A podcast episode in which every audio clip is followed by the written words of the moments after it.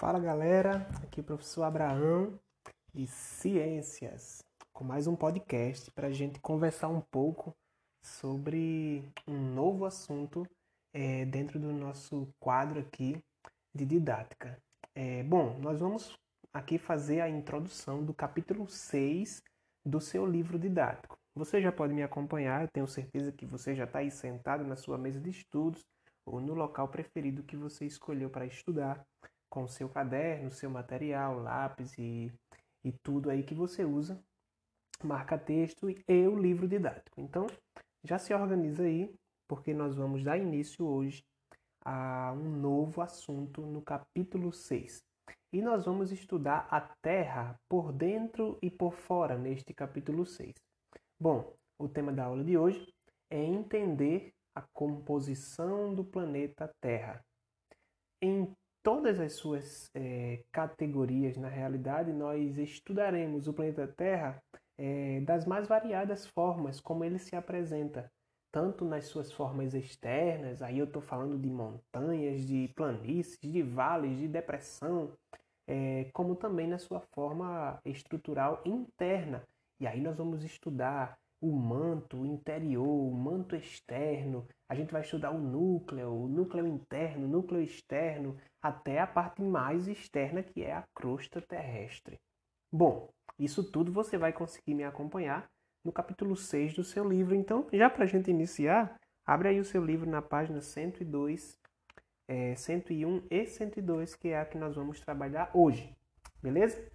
Só fica a dica aqui. No final desse podcast, você vai é, parar o podcast e você vai fazer um breve resumo dessa aula, ok? Vai me enviar esse resumo via Classroom como atividade, combinado? E aí é, nós vamos fazer esse controle de feedback de, de, de conteúdo com o que você me enviar a partir de cada aula, seja por podcast ou por videoaula e etc. Combinado? Então vamos lá. Bom, Andes equatorianos lá em outubro de 1999. É lá que nossa história começa.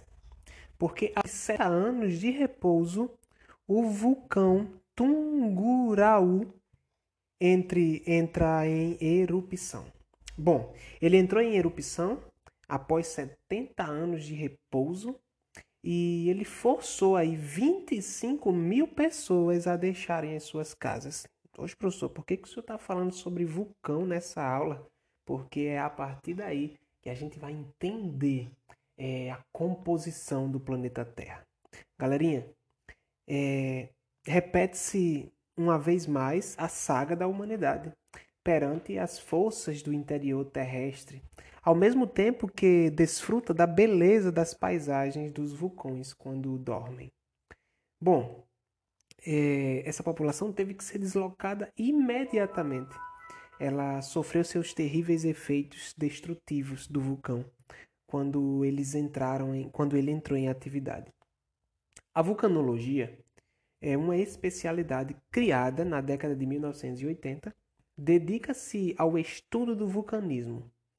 O termo cujas raízes eles retomam aí a mitologia grego-romana, quando Vulcano era o deus do fogo. Ó, oh, curiosidade, então o nome vulcão ele é ele foi adotado por causa de um deus da mitologia grega que chamava-se Vulcano e ele era o deus do fogo. Então, quando um vulcão entrou em erupção pela primeira vez e as pessoas olharam e disseram: "Nossa, isso só pode ser artimanha do deus do fogo", que era Vulcano. E aí eles deram o nome àquela montanha de Vulcão. Bom, isso é só uma historinha uma, é, que faz parte da mitologia grega, tá bom? Na realidade, existem desde os primórdios. Os vulcões eles são muito importantes para a história da Terra. Sem eles, provavelmente a vida não seria como ela é hoje. Estima-se, galera, que mais de 80% da crosta do nosso planeta, tanto abaixo quanto acima do nível do mar, seja de origem vulcânica. Isso significa que sua participação foi crucial na formação da atmosfera terrestre, possibilitando o surgimento dos oceanos e das primeiras formas de vida. Os vulcões, eles também são responsáveis pela formação das rochas. Isso é um dado importante. elementos naturais, as rochas, que ajudam a contar a história do nosso planeta e das espécies. Bom, a maioria das informações que nós temos hoje das nossas, do, dos nossos antepassados, eles só são possíveis porque eles estão fossificados em rocha. Animais e plantas é, encontrados sobre as rochas são objetos de estudo dos cientistas e eles revelam informações importantíssimas sobre o nosso passado. Além disso, galera, as rochas elas podem ser, elas podem ter diversas funções na realidade. Há milhares de anos elas serão, elas eram utilizadas pelos seres humanos, né, como ferramentas para caçar, para se defender, para fazer lança, para pescar. Eles também usavam as rochas como abrigo e até como meio de comunicação com outras pessoas. Estranho, né? Ao longo do tempo, é, as rochas elas ganharam novas funções. Elas começaram a atender aí a evolução da, de nós próprios, de nós, do, dos seres humanos. Na realidade, elas foram acompanhadas das necessidades e avançaram junto com a tecnologia, sendo até hoje muito presente no nosso cotidiano de toda a humanidade. Afinal de contas, quem nunca viu uma rua de paralelepípedo? Elas são muito comuns. No entanto, o ser humano não é o único a se beneficiar desse recurso natural que são as rochas. Muitas espécies de macacos e aves, por exemplo, utilizam pedaços de rochas para retirar a casca de frutos ou para construir os seus ninhos. Tem até um videozinho que mostra um macaquinho quebrando uma noz com uma pedra e mostrando que ele usa a pedra, ele usa aquela rochazinha. Bom, é, algumas perguntinhas curiosas aqui. Você saberia dizer o que é e de onde vem a lava que é expelida pelos vulcões? Já parou para pensar nisso? O que é aquilo e de onde vem aquilo? Você também já notou que as rochas elas apresentam formas e cores diferentes? Na sua opinião, por que existem diferentes tipos de rochas? Vocês já devem ter visto rocha um pouco mais avermelhada, outra bem mais preta, outra já mais clara, outra transparente. Bom, no dia a dia, nós vemos muitos objetos feitos de rocha na realidade. Você seria capaz de identificar alguns destes aí na sua casa? Então, para um pouquinho esse podcast e tenta encontrar alguma rocha aí na sua casa, algum tipo de rocha que, que tem aí na sua casa. Beleza? Mas volta rápido. Bom, para darmos continuidade, nós vamos começar falando sobre o planeta Terra.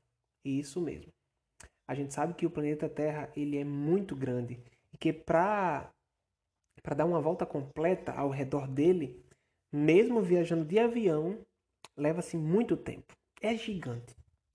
Bom, uma maneira de chegar mais depressa ao outro lado seria cavando um buraco.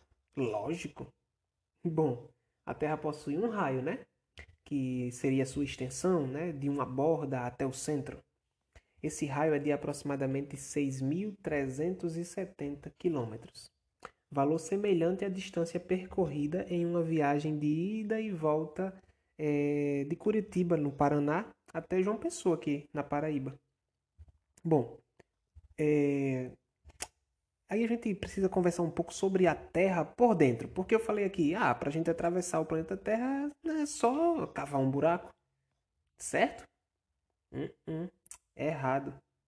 Será que seria possível cavar um buraco e atravessar o planeta Terra passando pelo centro do planeta? Galera, atualmente, o que nós sabemos sobre o interior do planeta é fruto de estudos e cálculos e não de observações experimentais. A gente nunca chegou no centro, pois nem mesmo a camada terrestre mais superficial foi perfurada por completo a gente não conseguiu passar nem da camada mais superficial, que seria a crosta. De acordo com os estudos realizados até hoje sobre a estrutura da Terra, foi possível dividi-la em algumas camadas, como a gente vai ver a seguir.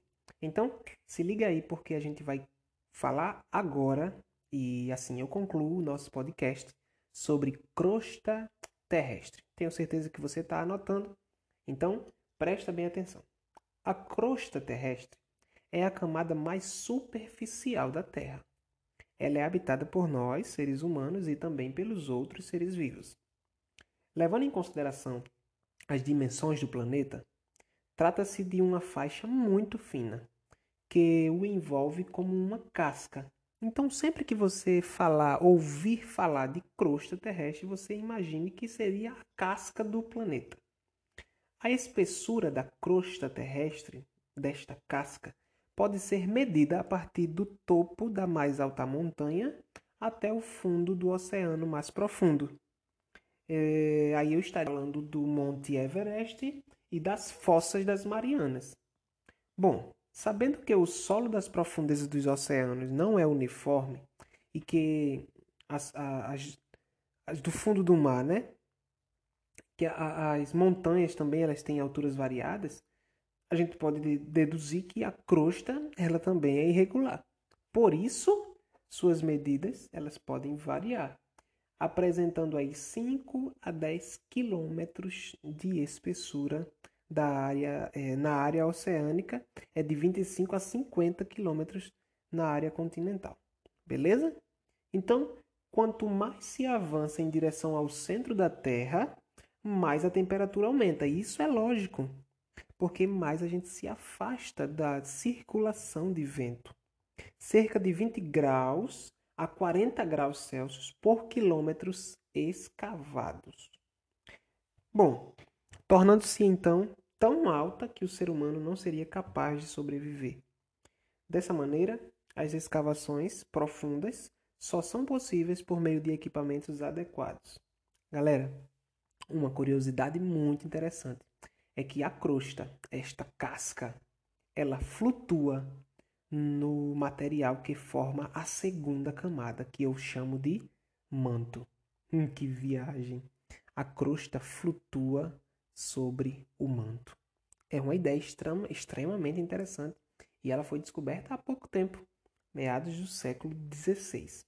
Galerinha, bom, hoje nós fizemos uma introdução sobre o que vamos estudar neste capítulo, a Terra por dentro e por fora. Já hoje a gente estudou sobre a parte mais externa da Terra, que é a crosta, como você já sabe. E a gente também já chegou à conclusão de que não tem como cavar um buraco e atravessar o planeta. É impossível por causa da temperatura e da pressão. Galera, é, também aprendemos que os vulcões foram extremamente importantes para a formação do planeta como ele é hoje, por causa das suas incríveis erupções, formando aí crosta terrestre, lava vulcânica e proporcionando as primeiras chuvas e a vida para os primeiros é, organismos.